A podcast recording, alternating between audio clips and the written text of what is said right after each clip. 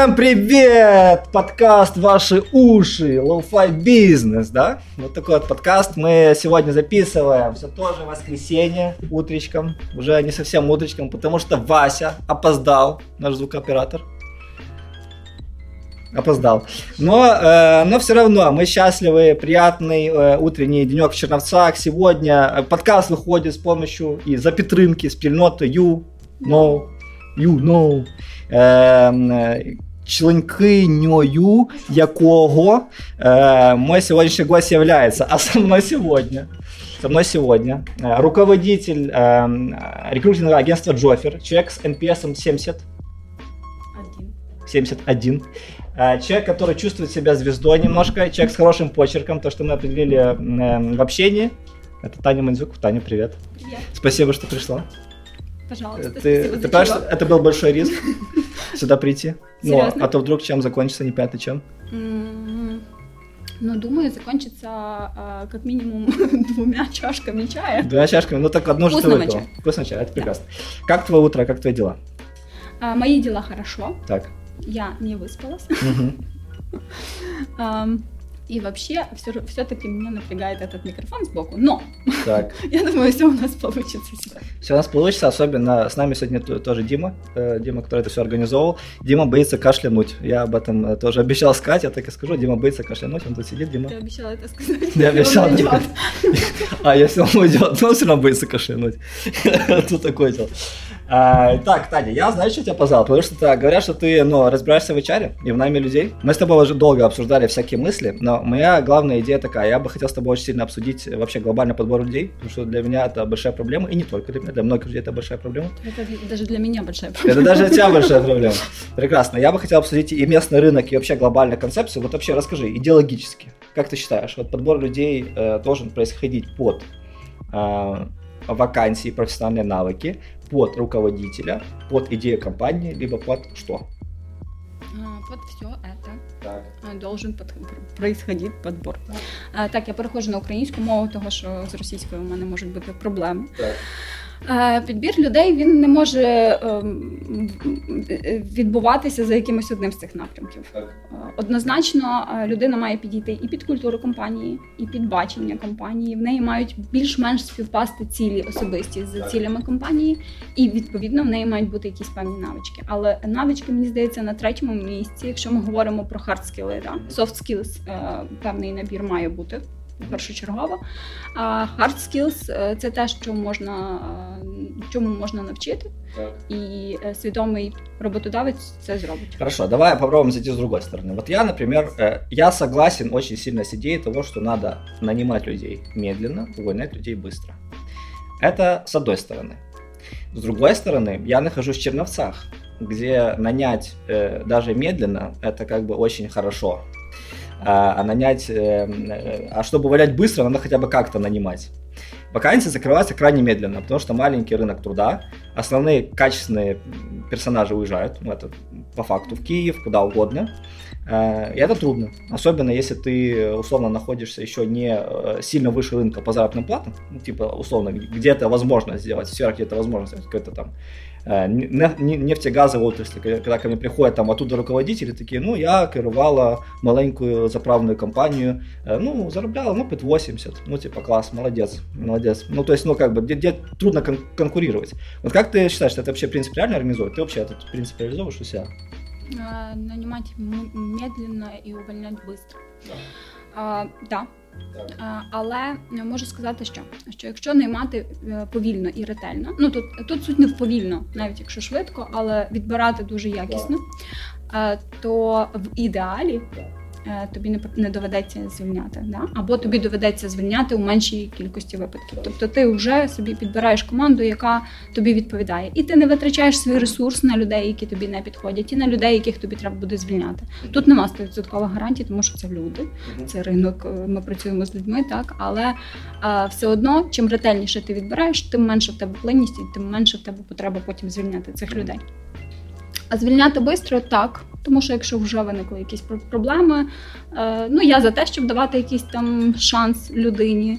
Але якщо систематично виникають якісь проблеми, то я не думаю, що ця людина буде. Ну, это такие общие вещи. Все-таки давай вот попробуем вот более к частному. Есть такое чувство, э, вот ты обща... ты вот э, думаешь, вот давай так еще раз, немножко на шаг назад, вещи, которые могут быть индикатором. Это довольно такая все-таки на чувствах вещь. Человек подходит, не подходит, как с ним работать, ты вот хочешь с ним работать, не хочешь, почему и так дальше. Я вот, э, ну, стараясь найти хоть какое-то на что-то опереться, я перехожу к следующему вопросу. Если бы я начинал компанию заново, этого человека я бы взял с собой или нет? Лучше бы, может быть, попробовал кого другого поискать? Это очень хороший вопрос А. Хороший вопрос Б. В принципе, этого человека... Э, хороший вопрос Б, более такой глубокий. В принципе, человека, который хороший, ты как бы и не задумываешься увольнять. Вот нету мысли даже уволить. Ты, хоть, ты готов его оставить любыми средствами, наоборот. Ты готов что угодно сделать, чтобы он остался. Значит ли это, что всех других надо уволить нафиг завтра? Вот всем, кто нас слушает. Всіх інших це тих, хто не хороший і не поганий, чи ну которых ты, ты вот нету такого, что типа э, ну давай так два признака. Первый признак, что ты бы в новую компанию человека не взял. Надо ли всех таких людей уволить завтра же? Вот Сергея Тимоша, Джой Маркета. Стоит ли уволить всех таких людей? Сережа, привіт. Сережа, привіт. Якщо ти би їх не взяв в іншу компанію.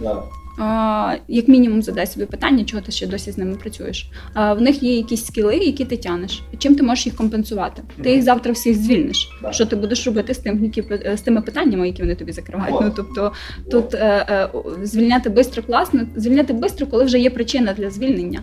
А коли тобі собі задаєш це питання, класне питання, круте, і я рекомендую 100% е, керівників задавати його собі. Да.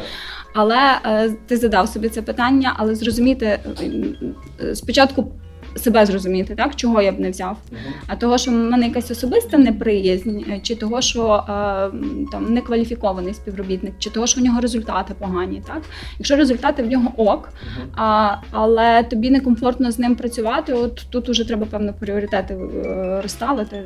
Що, що ну наскільки тобі некомфортно, чи можеш ти його ще змінити, да? чи чи ти можеш його ще під, підтасувати під свою культуру? Наскільки це глибока е, проблема? Ну, якщо глибоко, то звичайно треба його поступово замінити. Ну, звільнити різко, напевно, таку людину. Ой, я от задаюсь таким вопросом: а, э, а что я должен терпеть? Должен ли я терпеть? Вот даже давай так, давай разберем более лайтовую ситуацию. Просто лично человек не подходит. Такое бывает, по разным причинам uh-huh. бывает. Не подходит, потому что, не знаю, может не поговорить, потому что он тебе кажется даже вот по-простому слишком медленным, либо слишком быстрым, либо ну каким-то хаотичным. Ну вот почему-то это тебе не подходит, и ты каждый митинг проводишь, каждый раз с этим сталкиваешься, каждый раз с этим борешься, а это не поборешь. Ну вот, допустим, скорость восприятия информации, это как э, тоже для меня э, стало за последний год откровением, что ну как бы люди очень по-разному воспринимают информацию, и люди смотрят на друг друга как либо на слишком быстрых, либо на слишком медленных, ну либо на таких же. Вот я более к быстрым. Я, я люблю быструю информацию, быстро выдавать, быстро и ускорять всякие процессы. Но это не для всех, это не, не, не всех вопрос. И вот как бы должен ли я вообще терпеть человека? Вот даже вот если мне он лично не підходить. Якщо в нього класні результати, яка різниця, чи він швидко чи повільно сприймає інформацію? А ти делал бізнес для чого? Щоб терпеть? Это вот как бы кайф получается или как? Вот какая вот идея? А я не знаю, для чого ти делал бізнес. Ну, я розумію, про що ти питаєш, але є виходи і інші ситуації. Насправді ти ж можеш делегувати керівництво над цим працівником іншому своєму колезі, якого це не дратує, так який не терпить. Звичайно, ти будеш пересікатися, але ти зменшуєш як мінімум контакти з цією людиною, і тобі ок. Звичайно, що якщо такі ритми зовсім не співпадають, якщо це викликає роздратування і в тебе у співробітника, ну напевно вам краще розійтися. Але якщо немає інших варіантів, якщо це не є така людина, яка дійсно дає тобі класні результати, а ти от ну просто ви там по різному сприймаєте інформацію з різною швидкістю. Ну просто к тому, що качественні люди є ще довго. Вот сколько, по-твоему, э, на среднюю вакансию, мы сейчас не берем ни топ, ни самую низкую, среднюю вакансию, сколько времени нужно в Черносах? У нас зараз це 45 годин, але це чистих годин. Ну тобто це не в не в днях, це це е, чисто час, який витрачений на пошук, на співбесіду і так далі. Тобто це не в днях. розумієш. А, Загалом місяць-два на закриття вакансії. Всі хочуть за два тижні, за три тижні а, на вчора, бо горить проект, здаємо завтра. Найдіть чоловіка. Але е, я за те, щоб планувати ресурси заздалегідь і починати пошук. Ну, наскільки це ідеальний ідеальний фіт, і це компромісний іноді кандидат? Бувають звичайно компромісні варіанти, але це якщо дуже складна якась вакансія. Але в основному ми працюємо так, щоб закрити максимально якісного кандидата, так і рішення там приймається кількома людьми, всіма стейкхолдерами. Так то зазвичай це вже там максимально класний кандидат. 85% конверсія проходження випробувального терміну а нашими кандидатами. Ну тобто, от 85% кандидатів це вже цільові. Хорошо. Тобто, ну ти як вважаєш, тобто людей треба підбирати під себе, или, э, или не треба себе рассматривать з точки зрения как, как личности глобально? І от лично, ну, насколько це важно? Це дуже важливо. Дуже важливо підібрати людей е, культурно по ключових цінностях, які співпадають з твоїм баченням світу. А тому, що якщо буде цей культурний конфлікт, саме е, в більшості випадків він не вирішується. Е, важко людину перекроїти культурно. Ти можеш е, там пофіксити якісь проблеми, які виникають в процесі роботи, там якісь навички ще підпрацювати і так далі. Але пофіксити культурний конфлікт ти не зможеш. Ну у більшості випадків не зможеш. Тому це важливо. Тобі важливо розуміти якісь ключові орієнтири під які мають підходити люди. Інакше вам буде складно, у вас будуть тормозитися процеси. Навіть якщо тобі довго е, і важко знайти таку таку людину, краще знайти саме ту, яка буде розділяти твої цінності. У мене така мисль, така філософія, що э, ну вот как бы любой предприниматель, либо любой владелец бизнеса, он строит большую компанию и должен строить большую компанию с первого дня. Он не должен, ну как бы ориентироваться на то, что у него есть, он должен закладывать фундамент под большой бизнес. Э, с точки зрения большого бизнеса важным элементом является первые, как по мне, 20 людей. Я себя так определил. Первые 20 людей должны быть идеальные с точки зрения, ты должен как бы им доверять на 100%, с точки зрения э, ценности они должны с тобой совпадать. Это очень э, кропотливая и трудная работа. И это, это не, не за год даже строится. Да. Э, как думаешь, вот за, для 20 первых людей сколько нужно времени людей нанимать, нанимать, нанимать, ошибаться, увольнять и так дальше, чтобы построить такую команду? Ну, такую прям команду-команду, не просто 20 людей рандомных набрать. Я думаю, года три. Года три. Угу. Ну, если так, прям вот э, очень тщательно. Ну, я думаю, що можна зробити це швидше, але це я не знаю, скільки ресурсу треба задіяти. Розумієш, тут теж залежить від того, скільки ресурсу ти вбухаєш в те, щоб е, знайти цих людей. Якщо зараз ти кидаєш там, я не знаю, кучу рекрутерів на те, щоб тобі максимально генерували трафік і максимально проводили людей, розширяєш рамки там на всі міста України і так далі, то звичайно ти можеш швидше знайти цю команду. Але з ну, якщо ти будеш там, я не знаю, якось самостійно відбирати, е, придивлятися е, чисто там своїми силами силами, то звичайно, що це буде довше. Того тут е, можна давати якісь такі цифри, там рік, два, три, да, але це залежить від е, того, як ти це робиш. Багатьох. Скажи, э, групповые собеседования. Вот я вот э, очень много разных мнений к самому вопросу слышал. Некоторые люди прям советуют групповые собеседования. Я вообще, э, скажем так, с точки зрения собеседований, опять-таки, я видел э, две политические э, диагональные э, мысли. Первое – это мысль э, из КГБ откуда-то, где надо делать групповые собеседования, создавать конкуренцию, надо установить камеру и наблюдать за людьми, когда они приходят. Э, надо ими там условно манипулировать. Я вот я даже знаю, кто преподает подобные вещи, я даже знаю, кто их э, держит себя в компании. Другая идея это наоборот, идея э, такого либерального софт, э, там голубые компании там, и так дальше, бирюзовые организации. То есть, когда ты э, отбираешь, очень вежливо с человеком прощаешься, если он не подходит, э, личные собеседования, выявление человеческих мотиваций и нужд там, и презентация точки зрения. Вот я, например, могу сказать, я типичный пример того, как мы от первого перешли ко второму, и даже с точки менеджмента от первого перешли ко второму. Э, я не уверен, насколько это эволюционно, в принципе, для всех организаций, но глобально э, вот, вот такое есть. Ты вот э, расскажи, какой твой опыт с этим делом, в принципе? А на рахунок групових співбесід ми їх проводили е, ніколи. Е, ми пробували один раз. Це було в рамках навчання, в рамках е, навчальної програми від Андрія Крупкіна. Це бюро продаж Андрія Крупкіна, можливо, чув, можливо, не чув. Круті ребята, класні, але їхній метод, напевно, краще працює на київський ринок, а не на Чернівецький, тому що в Київ все ж таки багато кадрів з'їжджається і ринок більш насичений. А в нас ми по їхній технології, не відходячи від е, прописаного алгоритму, намагалися зібрати групову співбесіду, але на цю співбесіду за тією технологією, за тими фільтрами, які стояли на вході. Прийшло п'ятеро людей, з яких, звичайно ж, там на першому ліфті вже можна було відсіяти майже всіх. Двоє дійшли до, е, до кінця. Насправді е, було класно захоплююче. Люди там бігали, виконували якісь завдання і так далі. Дуже красиво, але дуже напевно мало фідбеку цим цим людям, які прийшли на співбесіду. І мені в мене є страх, що е, такі люди залишаються на столом. Ти проговорив це, так що це репутаційні ризики. В Чернівцях ринок не настільки е, великий, місто не настільки велике, і тут сарафан просто працює дуже дуже добре. І е, робити отакі співбесіди, де людей просто там е, ну грубо кажучи, попускають на деяких е, е, етапах співбесіди. Е, це величезні репутаційні ризики, і це там такий негативний сарафан в місті, що просто вау. От і Технологія була насправді класна, але моя думка така, що на ринку Чернівецькому вона не працює. Хоча там, до речі, не було дуже жорстко. Там були якісь плюшечки для кандидатів, яких відсіювали, там давали якісь їм рекомендації і так далі. Тобто, це ще відбувалося досить м'яко. Ну і такий формат групових співбесід, мені здається, є доцільним десь там на от, на інших ринках е, праці, не в Чернівцях. А в Чернівцях, як на мене, ні. Загалом я за е, за, за, за другий спосіб, да, за е, такий демократичний більш спосіб. Чому? Тому що ну, ми працюємо з людьми. Ми не маємо права їх якось зневажати, е, відсівати там жорстко і так далі. І ми маємо до них поставитися як до людей, тому що завтра ми будемо відкривати іншу вакансію, так і нам будуть потрібні саме ці, ті, яких ми на попередню вакансію відсіяли, так тому що так і є. Це це ринок, і е, нам треба з ними товаришувати. Е, тому ми за те, щоб максимально давати фідбек, максимально делікатно поводитися з людьми. Звичайно, бувають випадки, звичайно, бувають інциденти, е, кумедні і не дуже кумедні, і, е, і агресивні іноді попадаються люди, але ми багатьом людям відмовляємо, і це нормально.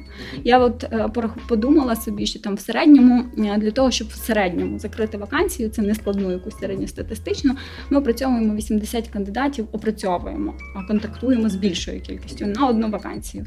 Тобто 79 кандидатам ми відмовляємо.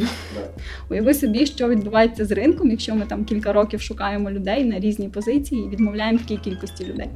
Е, не працювати з ними якимись там жорсткими методами.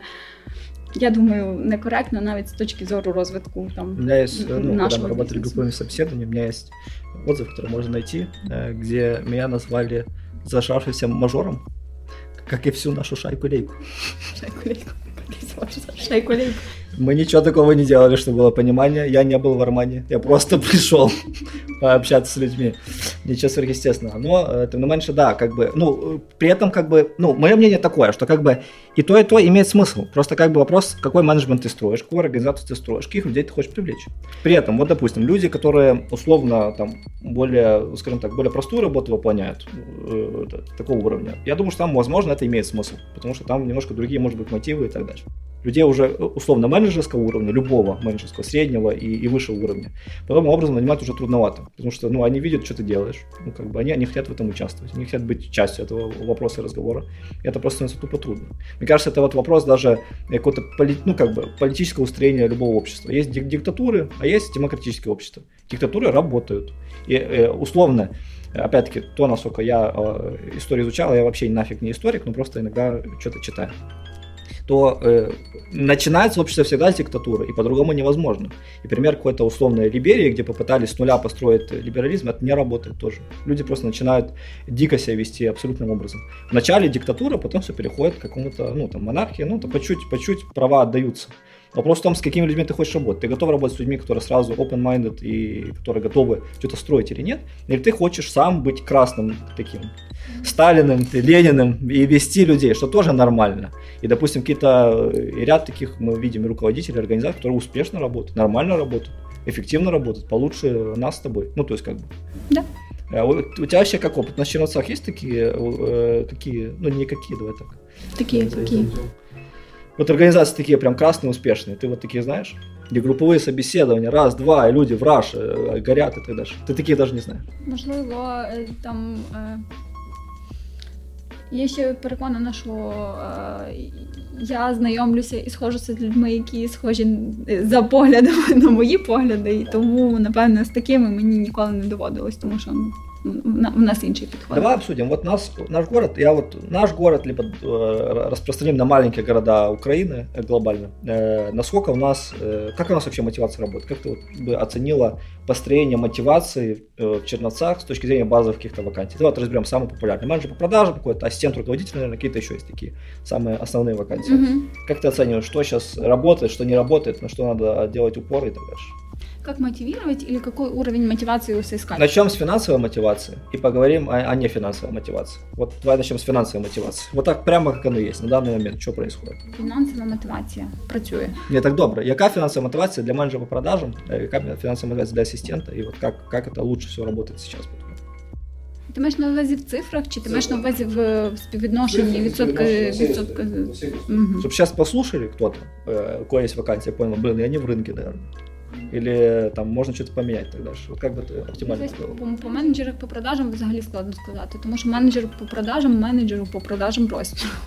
Є менеджер, який продає якусь продукцію готову офлайн, і ну там це продавець уже окей. Але є і менеджер, там який продає якусь продукцію, яку можна потрогати руками. Да, Є той, хто продає там УЗД установку, і ця УЗД установка поки тільки е, представлення о ній, тому що її ще треба закупити, зібрати і пофіксити. Так тому от тут може бути дуже колосальна різниця і в зарплаті, так само, і у бонусах. Е, і якщо там менеджер, який УЗД установку, може заробити півтори-дві тисячі доларів, то там менеджер з продажу в компанії, яка займається якоюсь трошки іншою продукцією, це може бути там 12-15 тисяч гривень. Того тут дуже великий розрив. Типу, 2 тисячі доларів це середньомісячна зарплата? Да. Е, ну, ні, ні, ні, ні. Я думаю, не середньомісячна, але план максимально, напевно, яку яку так максимально, а середня все одно виходить в рамках там какой-то суми, де где і тот человек знаходиться в тому ж Ну там я думаю, десь середня тисячу, тисячу півтори тисячі доларів. Uh-huh.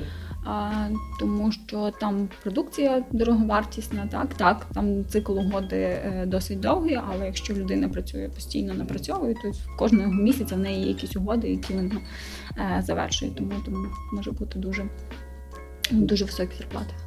Ну, и что ты хочешь сказать? Ну, то есть человек, который ищет, вот, допустим, еще раз, нас слушает обычный, обычный парень, который ищет себе менеджер по продажам. І що йому думати? Йому ставить 10, 12, 15, 40, 50. Що йому робити? Йому треба аналізувати. Ти розумієш, я, я не можу давати е, зараз в цьому сегменті середнє по палаті, тому що його нема. Та? Воно воно буде дуже нерепрезентативне.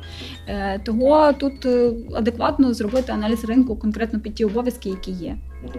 Ми зазвичай так і робимо, коли там отримуємо, ти знаєш, коли отримуємо заявку на вакансію, ми дивимося, що від людини вимагається, що їй будуть пропонувати, аналізуємо, що є там на в доступних ресурсах і як це співвідноситься з ринком. І тоді ми даємо вже там конкретну якусь консультацію, так це нижче ринку, вище ринку. Чи Хорошо, чи давай зайдем з другої сторони. Конкурентні преимущества при найме э, тоже на, на локальному ринку. Вот какие ты считаешь являются сильными конкретными преимуществами? Це нормально, до речі, відлагоджена система мотивації і прозора мотивація. Тому що е, багато компаній будують систему мотивації, вона складна, вона е, супер там закручена, але люди її не розуміють, їм вона непонятна, і вони кажуть, нас обманюють. Дурять як можуть. Ну, звичайно, це теж особлива категорія людей, які так говорять. Але все ж так, е, якщо система мотивації зрозуміла чітка і людина розуміє як вона може повпливати на свій заробіток, це вау. Це от круто. Це людині поставили цілі, людина співвіднесла їх своїми, і вона знає, що вона робить в цьому місяці, щоб там через три місяці купити собі машину. Умовно, да? От е, от це, як на мене, максимально якісно побудована система, коли людина розуміє, що що їй буде з того, що вона зробить. Це якщо про продажі говорити, бо там менеджер по продажам мастхем має бути замотований на бабло і на матеріальне. Але з іншого боку, е, баблом можна рішити дуже багато інших питань, там да, вплоть до оплатити психотерапію. того того, ну, типу, якщо правильно вибудувати е, матеріальну систему мотивації, то е, власне кажучи, можна людей вже підв'язувати там їхні цілі, підв'язувати під цю матеріальну мотивацію дуже чітко. Блин, ты вот это самое, вот, ну, на самом деле очень многим людям бы не, не мешало к психологу сходить, но э, ты не хочешь оскорбить человека в плане того, что иди сходи к психологу.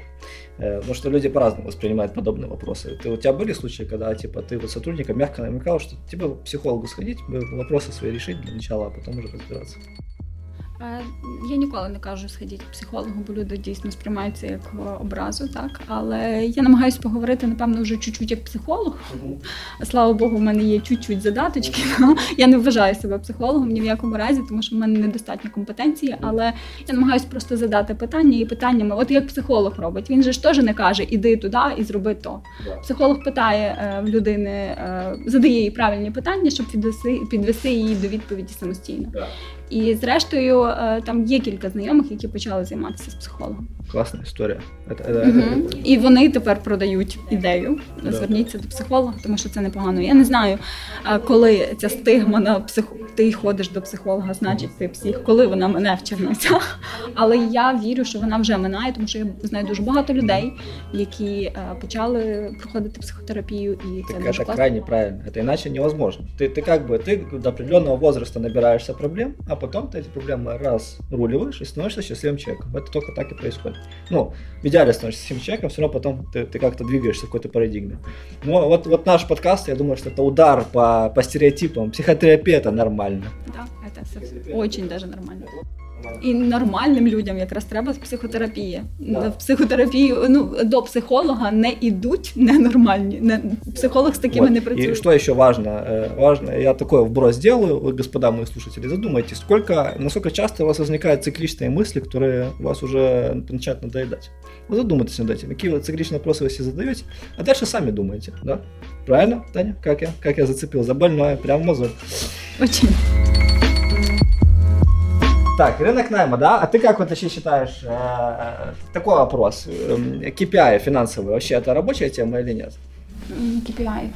Да, я считаю, да. Я вот такое скажу. Я, э, мы это обсуждали, мы тут уже достаточно долго общались. Я вот вчера буквально изучал опыт Dodo Pizza э, и их управляющей компании, которая работает с менеджментом конкретно. Их HR говорит, что у них нету финансовых KPI. И просто нету. Их нету по той причине, что они считают, что это, это излишнее давление раз – Э, давить надо мягко, два. Я еще объясню, что я имею в виду. И э, что люди должны быть идейно в одном векторе. И э, любые KPI, они взламываются так либо иначе. Любой какой-то не выставишь. Даже самый благородный KPI, его можно взломать за какое-то время. И сделать вроде и KPI, и все равно сделать фигню объективно. И с другой стороны, человек должен чувствовать себя более-менее свободно. Поэтому э, они используют тактику мягкого давления. Мягкое давление – это давление с помощью регулярных митингов, отчетов, где люди рассказывают, что они сделали, какие планы они ставят, что они сделали, какие планы они ставят. Вот и в такой реальности они находятся, гру- грубо говоря, и одновременно мягко двигаясь к своей цели, и с другой стороны, э, не, не испытывая вот этого слишком излишнего давления. Вот э, как ты оцениваешь вот такой подход? Вот ты говоришь, что ты за, значит, ты все-таки за то, чтобы людей э, стимулювати все-таки mm-hmm. KPI систему. А загалом я зараз читаю, до речі, книжку, я її ще не дочитала, тому якихось там інсайтів е, багато у мене нема, але є е, там вже багато корисної інформації. Я прочитала ОКР і зміряйте саме важливе. Рекомендую, до речі, прочитати, дуже класна книжка. І е, там трошечки інший підхід, там не чисто KPI, там от е, теж про що я тобі теж вже спойлерну, да, про е, уравновішування цілі. Так? Тобто ти ставиш не тільки ціль, а ти ще е, ставиш якісь ключові результати, які повинні бути досягнені, і ти можеш таким чином врівноважувати. Да? Тобто ти даєш ціль, але для того, щоб вона не була досягнута якимись руйнівними методами, ти там додаєш якихось ще проміжних е, результатів, які будуть це врівноважувати. Наприклад, я там ставлю е, ставила от недавно своєму маркетологу ціль там привести три ліда три ліда прості. Інтересна цель. Там на вебінар ми збирали, у нас безкоштовний вебінар відбувався. Ми збирали е, ліди. Е, ціль була там умовно стояла там привести 300 е, реєстрацій і не втратити явку 50%. Так? Тобто, при наяв, при досягненні такої цілі це мала б бути якась премія. Якщо ця ціль досягнута на 50%, це вже інша премія. От е, я десь за такий за такий формат. Перший момент, другий момент, е, коли я ввела KPI для своїх, е, ніколи не можу назвати їх підлеглими.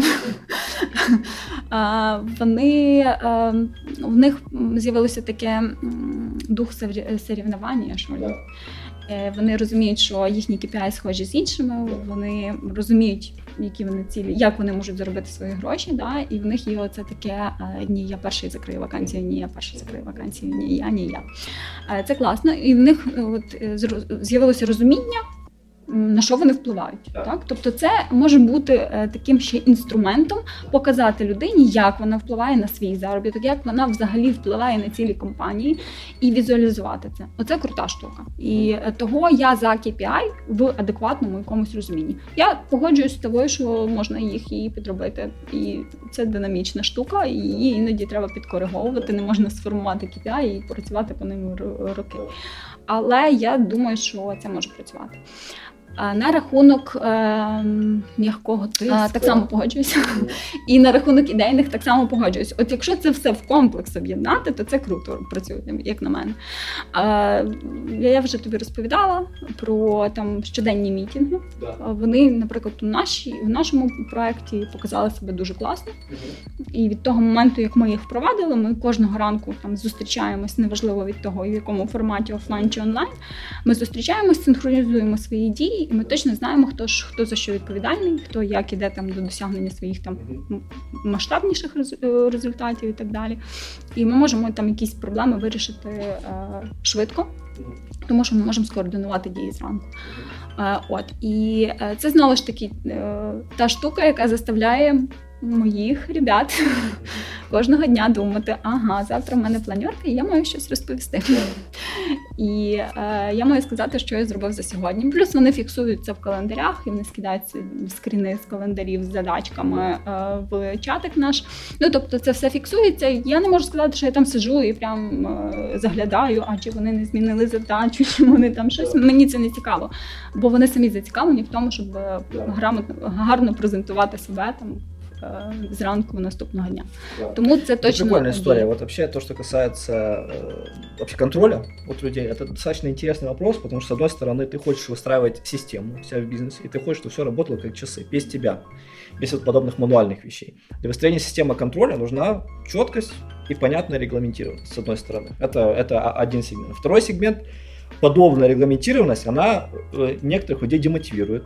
Они хотят свободы, некоторых людей э, отталкивает э, и так дальше. И иногда она просто неэффективна, потому что иногда надо действовать по ситуации, не, не по регламенту. По ситуации надо действовать, надо самому как-то как решить вот подобную ситуацию, и понимая, глобально просто понимая идею.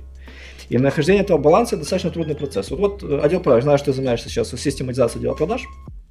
Вот для меня это тоже очень хороший вопрос. Потому что, с одной стороны, ты должен прописать регламенты. Действуй так. В этой ситуации такой-то скрипт в этой ситуации выставляю вот таким образом. И вот э, и создается какая-то, ну, опять-таки, это ускоряет вот людей, это раскрывает тысячу э, возможных процессов. Но при этом есть ситуации, где, ну, как бы так не надо. И ты не должен человека наказывать, если он поступил по-другому, потому что есть такой еще принцип здравого смысла. Вот здравый смысл подсказывает, что так делать тут не надо было, потому что, потому что, потому что. Да? То есть вот, вот этот баланс, э, ты вот как считаешь, э, где его искать вообще и как это? Правильному керівництві. І напевно от є жорсткий менеджмент, а надо гібкий. надо гібкий. Ну я за те, щоб регламенти дотримувались, так і е, я впевнена, що там треба критикувати людей, коли вони їх не дотримують, але і якась. Я прихильник того, щоб керівник керівник на правильному місці. Тому що, як на мене, людина е, один керівник не може грамотно і ефективно управляти більше ніж там сімома людьми, напевно. Так, але якщо він має в підпорядкуванні сім людей, то він з цими людьми має бачитись хоча б раз у тиждень-два і проговорювати якісь е, речі е, особисто. Так і звичайно, що такі якісь незрозумілі і неоднозначні ситуації виникають і будуть виникати, тому що ми всі працюємо в умовах невизначеності, і в нас визначених ситуацій апріорі ну практично нема. Е, тому е, вони точно будуть виховати, е, виникати, і в працівників має бути відчуття безпеки. Що якщо вони поступлять не по регламенту, то вони як мінімум отримують якесь розуміння, і вони як мінімум отримують якісь підтримку і рекомендації, як наступного разу вирулювати цю ситуацію. І це важливо. Це саме от таке якесь емпатійне, правильне керівництво, воно повинно бути. Або це може робити HR, до речі, в компанії. Ну, тобто це це з одного боку HR функція, але часто вона на керівнику, і це теж ок. Я думаю, що я не вірю, що ок. По той причині, що построение компании это построение системы, так либо иначе. Ты должен строить mm-hmm. систему, ты не можешь не строить систему. Гибкость, да, но Э, отсутствие системного подхода, она порождает просто постоянный, постоянный возврат тех же вопросов и постоянное прогоняние операционки через себя. Либо ты строишь рельсы, либо ты сам всегда отвечаешь на вопросы. Либо ты учишь людей отвечать на вопросы. Э, со временем это в лучшей ситуации. Но этот человек уходит, все, этот вопрос начинается заново, абсолютно заново. Это года времени. Чтобы передать свое понимание и видение решения задач, это года времени. Ужасно. Но, с другой стороны, ты теряешь гибкость. И как бы это достаточно такой трудный вопрос. Така дилемма. Така дилемма, ну ти знаєш, що всі ролі керівні мають бути присутні. Yeah. А, е, ідеальний руководитель yeah. не, не даремно стоїть на твоєму столі. Yeah. а, і ем, Неважливо, як е, голов... керівнику важливо продумати, хто буде компенсувати ту роль, яку йому не якої йому не вистачає, тому що вони всі в одній людині, як ми знаємо, не вміщаються. Тому, от е, це має бути права рука керівника, це має бути якийсь е, лідер, це має бути HR. Неважливо хто. Головне керівнику продумати, як компенсувати цю свою сторону, якої не вистачає, так в команді. І ем, і говорити все ж таки з людьми, і все-таки цю гнучкість проявляти, того що Е, ну, я не знаю, як без неї. Люди зараз, е, ну не те, щоб люди зараз, е, люди в жорсткій системі, без емпатії, без якоїсь людської сторони виграють, втомлюються, ідуть від керівника. Так, люди там дуже часто будує фрази там люди. Приходять в компанію, yeah. йдуть від керівника. Е, І от керівник задача одна з задач керівника, і вона дуже важлива Yeah це знайти спосіб, як або емпатувати цим людям, або ну як говорити з ними, як знаходити на них час, або як себе в цьому питанні замінити. Есть хороший, хороший вопрос, но я хотела перед тем, то есть можно ли сказать, что э, все э, люди, которые э, объединяют в себе все качества руководителя идеального, они шизофреники? Ну, потому что они объединяют в себе несколько личностей. Ну, е, я просто згадала результати свого тесту. Я не знаю, може я його погано заповнювала. Я взагалі не вірю цьому тесту, який розміщений на ресурсах, тому що в мене там по 25% кожної цієї штуки. Я така подумала, я шизофренік. Але я насправді не впевнена, що в мене в мене мало адміністративної е, адміністративної функції і. І я від цього страдаю як керівник. Да? А, Я собі її компенсую якимись там фічами, якимись там не знаю, регламентами прописаними, від яких я собі сама говорю, не треба від них відходити, не слідуй, слідуй своєму плану. Е, але, е, от, наприклад, мені вона слабка. Чи є вони шизофреніки, я не готова ну, сказати. Неизвестно, дорогие слушатели, если сейчас вы ответили на вопрос «я идеальный руководитель», да, значит, вы, вероятно, шизофреник. Это считает Таня Мандзюк. Продолжай. Значит, я сказал, Катя представил, что у тебя NPS 70. Угу. Ну, ребята поднапряглись, що це значить, треба об'яснити. Рівень лояльності клієнтів, так, він оцінюється за десятибальною шкалою. Думаю, що багато людей вже бачили десь е, оціночки, так, які пропонують зазвичай компанія за якусь послугу, там оцініть за десятибальною шкалою, вам подобається чи не подобається, чи готові ви рекомендувати. Взагалі ідеальне питання і правильне питання для НПС для визначення, чи готові ви рекомендувати нашу компанію. З якою ймовірністю ви готові рекомендувати за десятибальною шкалою? А, От 70% наших клієнтів готові рекомендувати нас своїм е, партнерам, друзям, знайомим і так далі. Я вважаю, що це непоганий показник, але у нас був вищий, тому зараз я страдаю. Это вообще важно. Это не, не все вникают. Меня вот эта цифра, она меня будоражит. Вот меня мало какие цифры будоражат, но это будоражит. NPS это очень важно. И вообще надо в это дело вникать. NPS это будущее компании, как она есть на ладони. Если вас готовы рекомендовать, если вы делаете ценность в этом мире, за справедливую цену. Значит, вы находитесь в рынке, значит, вы молодцы. Если у вас этого нету, если у вас это низкое, если у вас это минусовое, то, э, ну, как бы печально. Разруливайте, господа, потому что, э, хотя и даже, даже NPS является опаздывающим показателем. Угу. Э, показателем опережающим является ENPS. А что такое ENPS, Татьяна Мансюк? Це той показник, з якою ймовірністю ваші працівники готові рекомендувати вас як роботодавця. Вот, ты согласна, что довольный сотрудник – это, э, значит, довольный клиент в будущем? Да. І що далі? І що далі? І нанімати тих, хто буде довольний. Ні, насправді е, наймати тих, хто е, буде з вами робити однаковий продукт однаково бачити ваш продукт і однаково хотіти е, створити чуть-чуть більше. Оцей е, є такий е, soft skill, всі, хто зі мною вже його проговорював, зараз поржуть з мене, тому що я дуже багато про це говорю, але для мене це важ... найважливіше в працівнику. Over delivery. Так, робити чуть-чуть більше, ніж від тебе просять. Чуть-чуточку. І оце настільки важливо, тому що це це навіть як внутрішній клієнт ти можеш відчути, чи тобі готовий колега ти дати трошечки більше інформації, трошки більше результату, чи не готовий цікавий. І е, коли оцей скіл є на рівні компанії, то і лояльність. Е, клієнтів так само висока. Да. І я погоджуюсь з тобою, що випереджаючим є все ж таки є NPS. Якщо да. якщо працівники задоволені тим, що вони роблять, якщо вони знають, куди вони да. йдуть, вони будуть оцінювати класно роботодавця, і вони будуть створювати той продукт, який буде задовольняти вот. користувача. Это вот очень интересно, потому что, опять-таки, у меня висит постер. Делаю чуть больше, чем ожидают. У меня он висит в соседнем кабинете, э, его все сотрудники видят. И вот что вот очень интересно, что воспринимается этот э, постер и вообще эта мысль, она воспринимается сильно двояко, сильно, э, сильно вот, э, сильно полярно.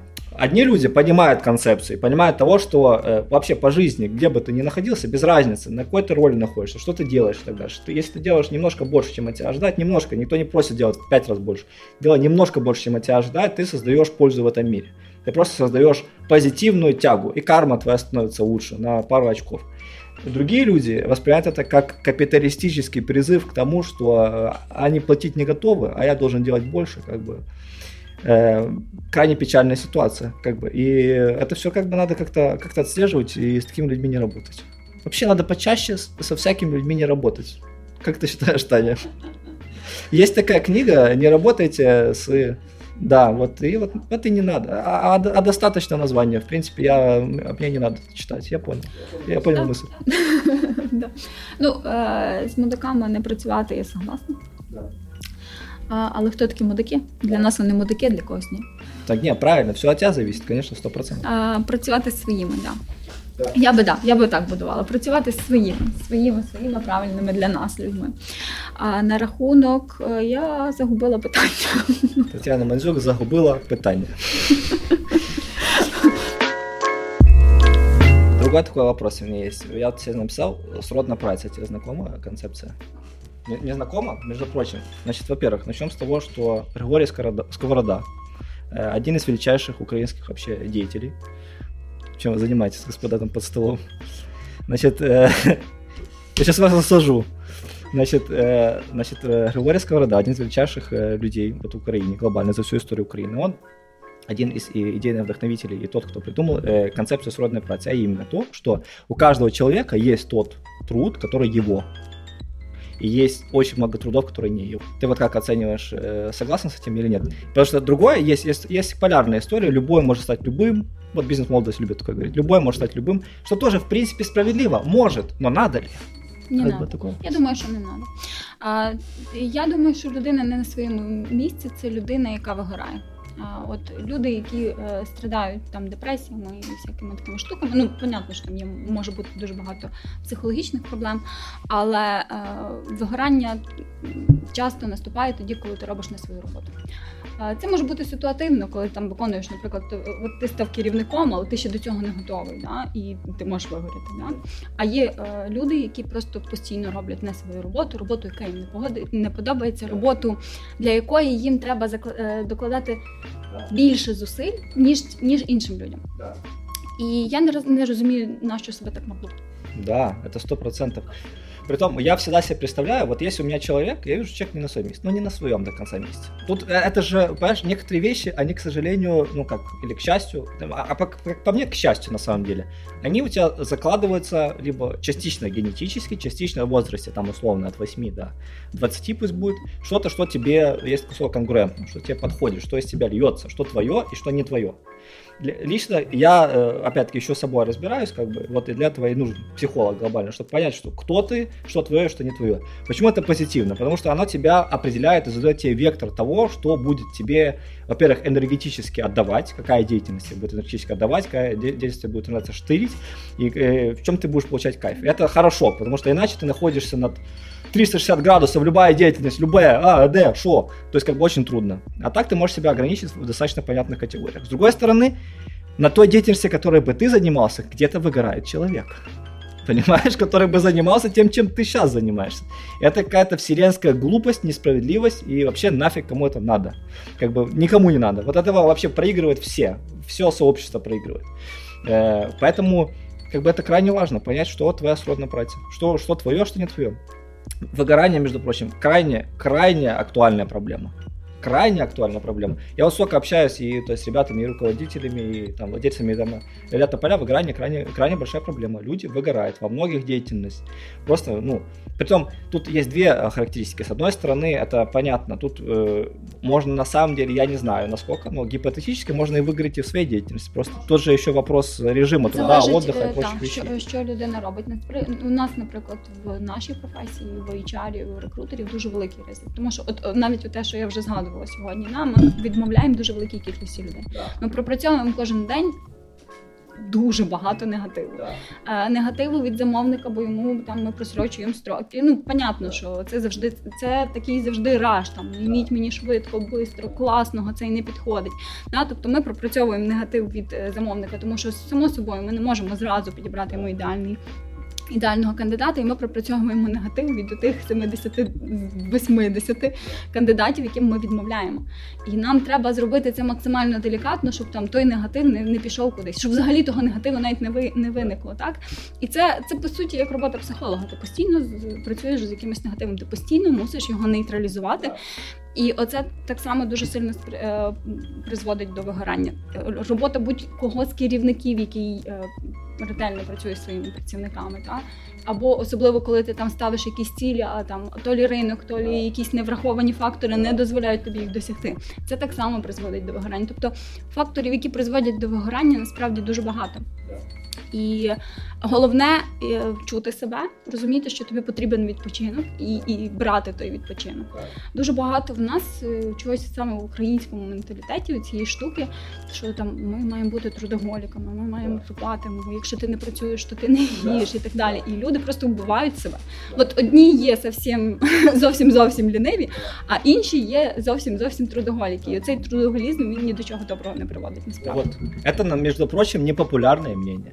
Это вообще не популярное мнение. Сейчас популярное мнение ЕБШ 24-7, да, у кого такая футболочка есть. Вот э, это не является нормальным, э, это является не хорошей стратегией. Это не стратегически, это тактически годится. Это, это в месяц хорошо, это в три месяца, это в, в год можно так прожить.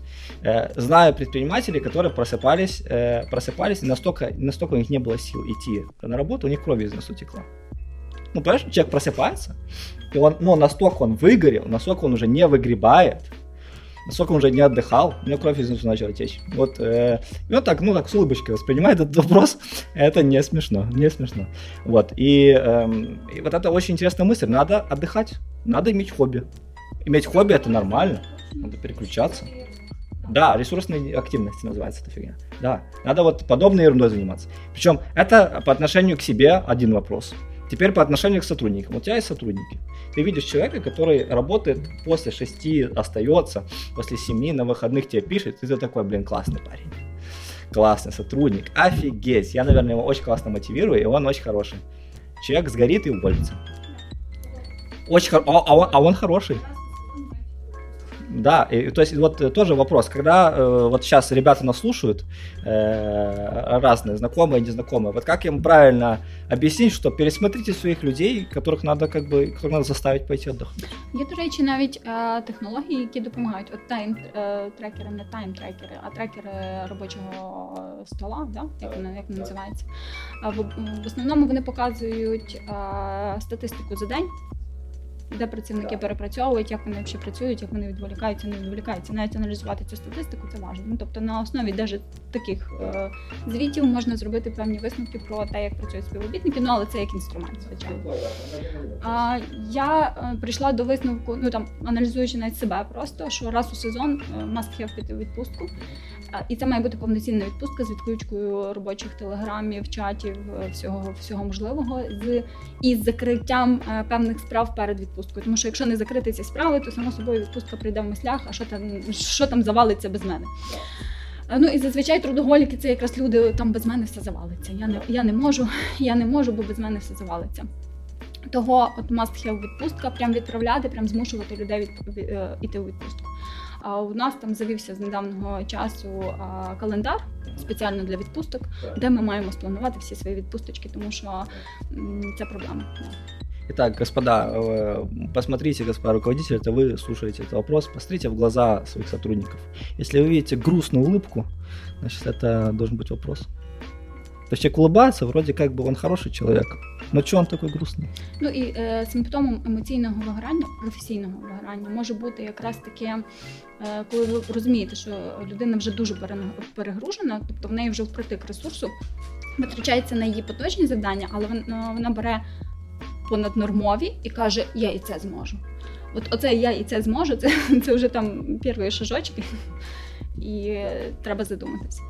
Ну, а для меня, я для себя открыл вопрос, кроме как, ну, отдых, просто отдых такое дело, как бы кому что является отдыхом. Э, например, меня убивает абсолютно идея с тем, чтобы просто где-то сидеть, э, не знаю, поехать в Египет и просто смотреть на море, меня это убивает идея просто. Я, э, я, я, ну нет, ну то есть я бы так не смог точно. Мне нравится что-то делать, активно что-то делать. Поэтому я, я последние месяцы, когда это понял, а не так давно это понял. Начал ввязываться во всякую фигню, абсолютно не связанную з, з бізнесом. От, наприклад, запись подкасту. Це творчість для тебе, напевно. Творчість е, будь-яка. Неважливо, що ти твориш. Е, але якщо вона, ну навіть класно, що ти не знаєш нафіг тобі цей подкаст. Е, творчість це та штука, яку ти робиш без якоїсь е, определенної цілі. І от що, що вийде, то вийде. Вот, що вийде, то вийде. Вот, прикольно. И надо рабоче, в работу это надо добавлять. Вот в чем дело. Надо создавать проекты, в которых ты можешь, можешь творить. Вот что важно. Я не знаю, наскільки. Таня не хоче творити на роботі, давайте послухаємо. Таня може творити на роботі, але ну, робота трошечки по-іншому працює. Да? Нам треба целі там ставити, тому що якщо ми не, не розуміємо, куди ми йдемо, куди ми ведемо народ. Да, нам треба давати якусь определенность в, в условиях неопределенности. Это определенно, но в узких сегментах, где ты можешь себе позволить, я вот это имею в виду, всякие креативные вещи. Это бы хотелось, да. Э, так что, так что вот так, господа. Ну да, система вбиває креатив, кстати. Э, значит, э, господа, это подкаст про новости, как вы знаете, как вы догадываетесь, это подкаст, где мы обозреваем новости. Итак, время новостей наступило. Э, значит, я новости не подготовил, пришел, а тут Таня такая, а ты знаешь, что Тесла увольняет всех сотрудников? Значит, давайте узнаем. Новость звучит так. Хуже рабов, как Маск вышвыривает беременных из Тесла. Да, Таня, что ты скажешь по этой новости? А, фейк.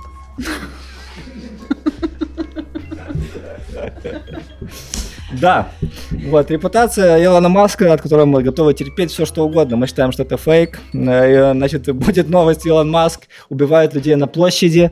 С видео, где Илон Маск просто с огнемета их сжигает. Ну, скажем, это фейк, вряд ли это так. Это же Илон Маск. Типа, ребята. Ні, ну фішка в тому, що я сьогодні зранку прочитала, загуглила, мені вчора сказали, Про звільнення в Тесла, і я загуглила і перші дві силки. Ілон Маск звільнив всіх людей через те, що вони прогулювали під час карантину. І друга силка Ілон Маск е, звільнив людей, бо він закрив е, завод через те, що типа там карантин. І от де правда. Того я подумала, я закриваю вот это вот все. І хай собі Ілон Маск працює з своїми людьми, а ми будемо своїми. Э, значит, этим мы закрываем рубрику новостей. Значит, Илона Маска обсудили, в принципе, мы сделали достаточно. Э, Таня, расскажи, какая, коротко закрывая наше общение, расскажи, пожалуйста, о своей компании, какой ты вижен несешь, э, вообще своей компании, своим бизнесом, что ты считаешь важным с точки зрения идеи в HR. Ключова штука, яку я хочу вирішити, і яку я хочу е, давати своїм клієнтам, це вирішувати їхню проблему, якусь одну локальну, да не закривати вакансію, тому що закрити вакансію це занадто просто для нас. Ні, насправді закрити вакансію. Ми ми наймаємо людей для вирішення якоїсь проблеми.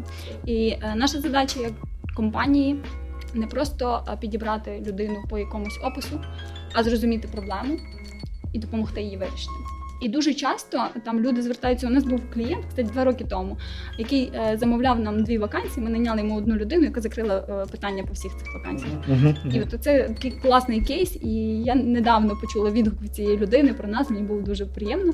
І я подумала: от оце те, що нам треба робити: закривати проблему, а не а не закривати вакансію. Прекрасный вижен, прекрасная идея. Сегодня с нами была Татьяна Мандзюк. Э, спасибо, Таня, что пришла. Э, увидимся. Всегда рада.